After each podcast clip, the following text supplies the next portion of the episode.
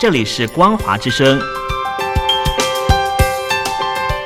听众朋友，从现在开始，请您一起来关心最近发生的新闻事件。欢迎收听《光华随身听》。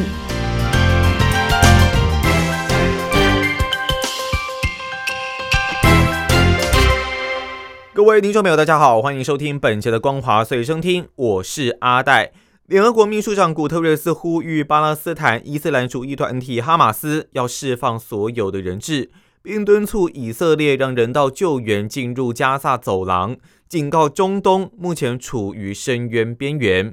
古特瑞斯在声明中表示，加萨目前没有水可以用，没有电力跟其他的基本物资。他又表示，联合国在埃及、约旦、约旦河西岸，还有以色列储存的粮食、用水、医疗物资和燃料，可以在几个小时内运送出去，但工作人员必须能够安全、畅通无阻的将这些物资运进加萨各处。同时，他也呼吁哈马斯要立刻无条件的来释放人质。他说，这两个目标基本上彼此都是合理的。不应该成为谈判筹码，而且必须确实执行，因为这是正确的事。他表示，在这个动荡时期做出这两项呼吁是他的职责所在，因为中东地区正处在深渊的边缘。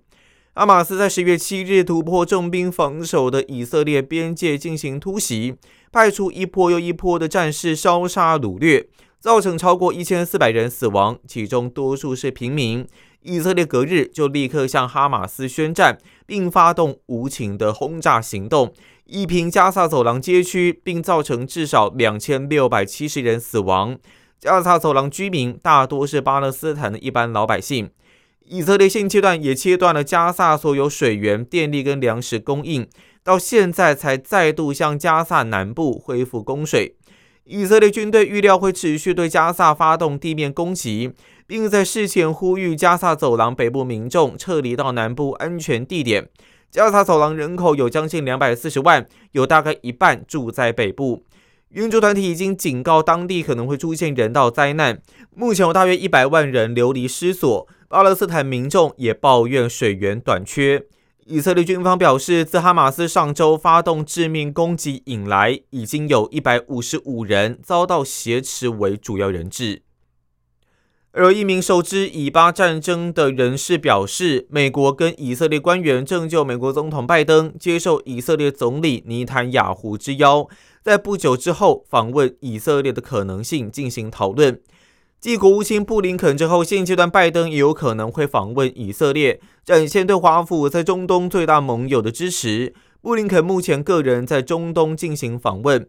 多家以色列新闻机构报道。尼塔雅胡最近与拜登就巴勒斯坦伊斯兰团体哈马斯武装分子突袭以色列一事进行通话，主要还是要讨论能不能来接受邀请。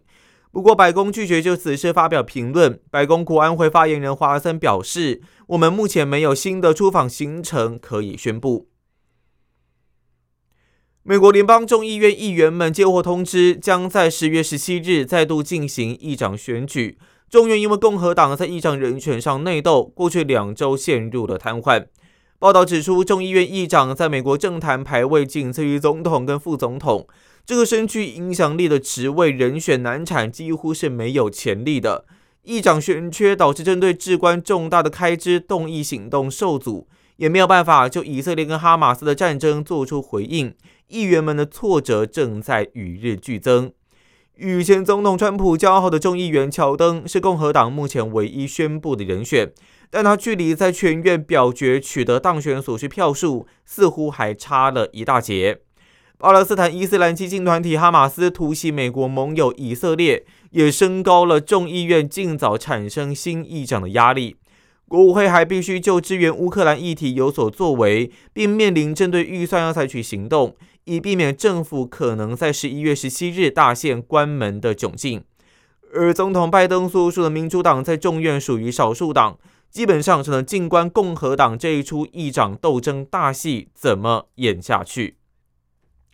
接下来，你关心中国大陆方面的消息。中共中央印发修订后的干部教育培训工作条例，要求把深入学习贯彻习近平新时代中国特色社会主义思想作为主题主线，并以培训成果作为考核内容，还有升迁的依据。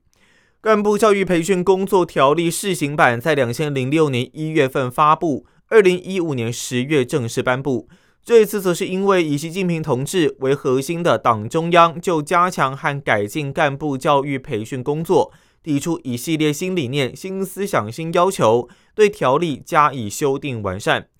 这一份条例适用对象涵盖党职跟公职人员等，国有企业、事业单位也必须结合各自的特点执行。在理论教育方面，条例指出要突出党的创新理论教育，并提到要自觉在思想上、政治上、行动上，以习近平为核心的党中央保持高度一致。另外，在党性教育方面，则提到要强化政治忠诚教育，加强政治纪律，还有政治规矩教育。条例对不同层级的党政领导干部有不同的培训时间要求，并规定干部要接受教育培训情况应该作为干部考核的内容和升职晋升的重要依据。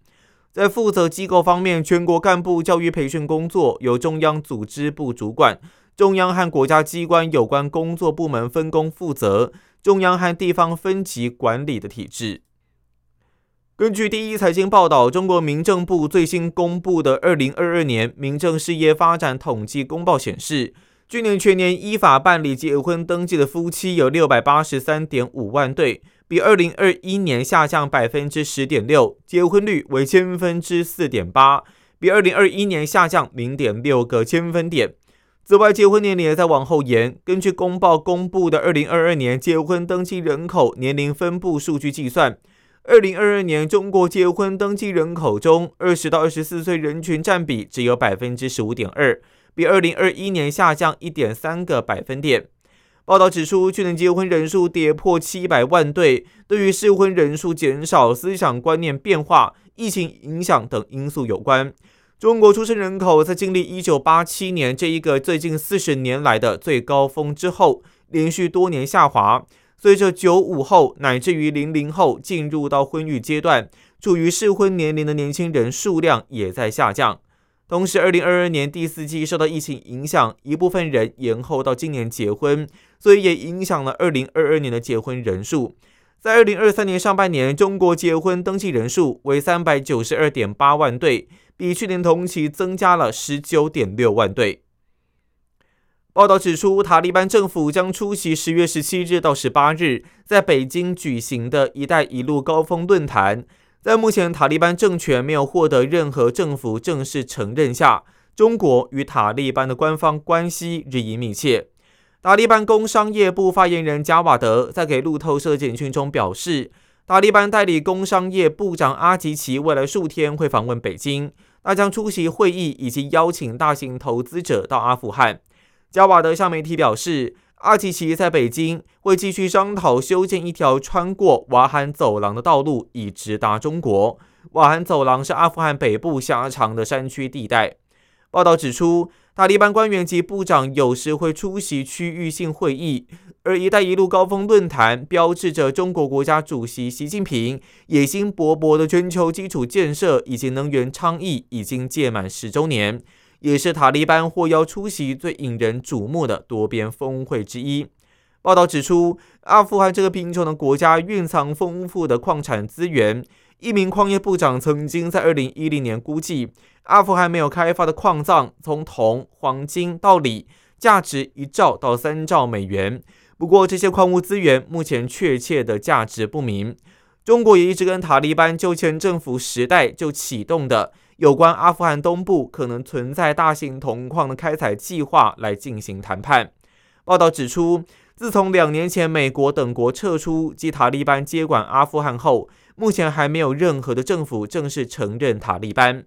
塔利班限制女性等职工参与公共生活，以及禁止许多非政府组织女性工作，增加西方国家承认塔利班政府的阻碍。另外一方面，中国加强与塔利班接触，也是塔利班接管阿富汗后首个任命驻阿富汗大使的国家，并在阿富汗投资采矿项目。以上就是本期的光华随身听，我是阿戴，感谢您的收听，我们下次再见。